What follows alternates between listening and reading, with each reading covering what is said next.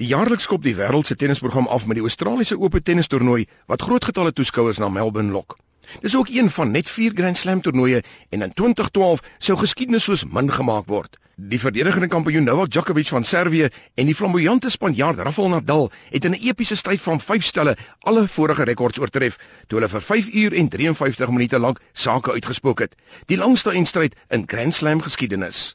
Probably the longest finals in history of all Grand Slams and just to hear that uh, fact is uh, making me cry really. And in front of you know 15,000 people that stayed until 1:30 a.m. and uh, it's incredible.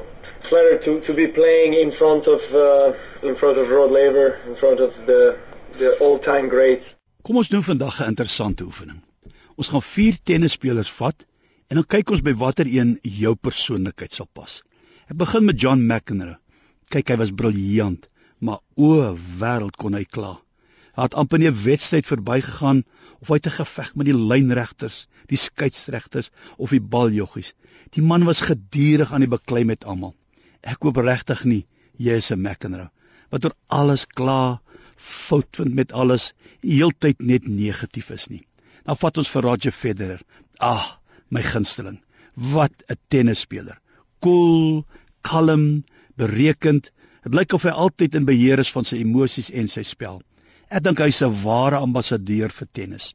Ek hoop ons het 'n paar Federers wat ver oggend luister. Mense wat in volle beheer van hul omstandighede die spel van die lewe speel. Dit bring ons by die Australiese Ope. Djokovic teen Nadal. Nadal is 'n vegter wat nooit gaan lê nie, nooit opgee, wat veg tot die einde toe.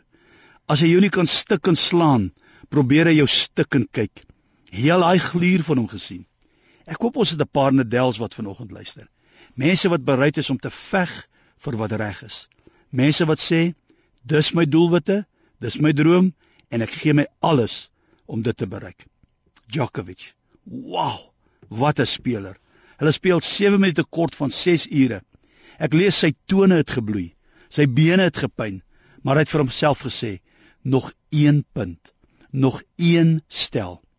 En vandag staan die wêreldrekord vir die langste tenniswedstryd agter sy naam. Vriend, kan ek jou vandag vra? Wees soos 'n Djokovic.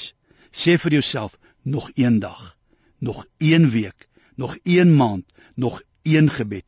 Moenie nou tou opgooi nie. Jou deurbraak is dalk baie nader as wat jy dink. Here help ons om nie nou op te gee nie, want die Paasboodskap bevestig: U is aan ons kant. Daarom sal ons oorwin.